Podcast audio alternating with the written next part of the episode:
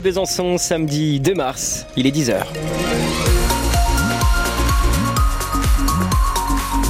Première radio en Franche-Comté, France Bleu Besançon, les infos et la météo tout de suite pour commencer avec vous, Philippine Thibaudot. Bonjour Philippine. Bonjour Louis, bonjour à tous. Un ciel gris au-dessus de nos têtes pour ce week-end dans les maximales. 14 degrés à Vesoul, 12 degrés à Besançon, 11 degrés à Pontarlier et 10 à Morteau. Côté route, la rue de Vesoul à Besançon est fermée jusqu'à nouvel-ordre pour cause d'effondrement.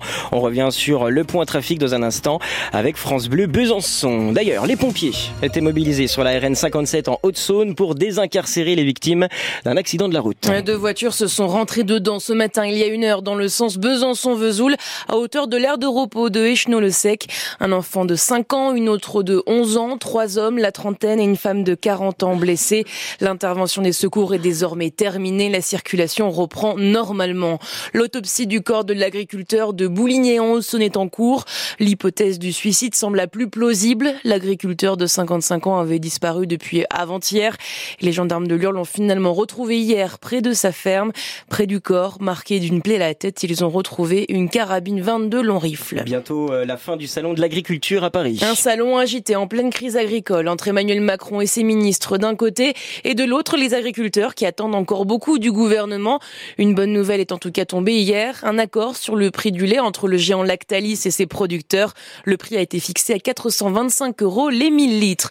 Les bénévoles des Restos du Cœur vous attendent dans 145 magasins du Doubs. Ce week-end, c'est la grande collecte alimentaire de l'association. L'objectif, récolter 9000 tonnes de dons au niveau national. La rentrée de l'école de Grand Charbon repoussée à lundi après-midi. Elle a été saccagée la semaine dernière, le week-end dernier, par des enfants, d'ailleurs toujours recherchés. Et donc la mairie préfère euh, temporiser pour finir de sécuriser les lieux. Une enquête ouverte à Paris pour cyberharcèlement. Le proviseur du lycée Maurice Ravel dans le 20e arrondissement a reçu des menaces de mort. Il avait rappelé à des élèves l'obligation de retirer leur voile dans l'enceinte du lycée.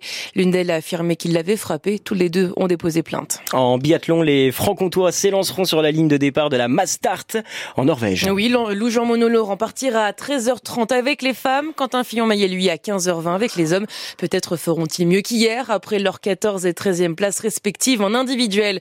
En rugby, top 14 à suivre aujourd'hui dans la 17e journée. Trois affrontements directs entre les six premiers du classement.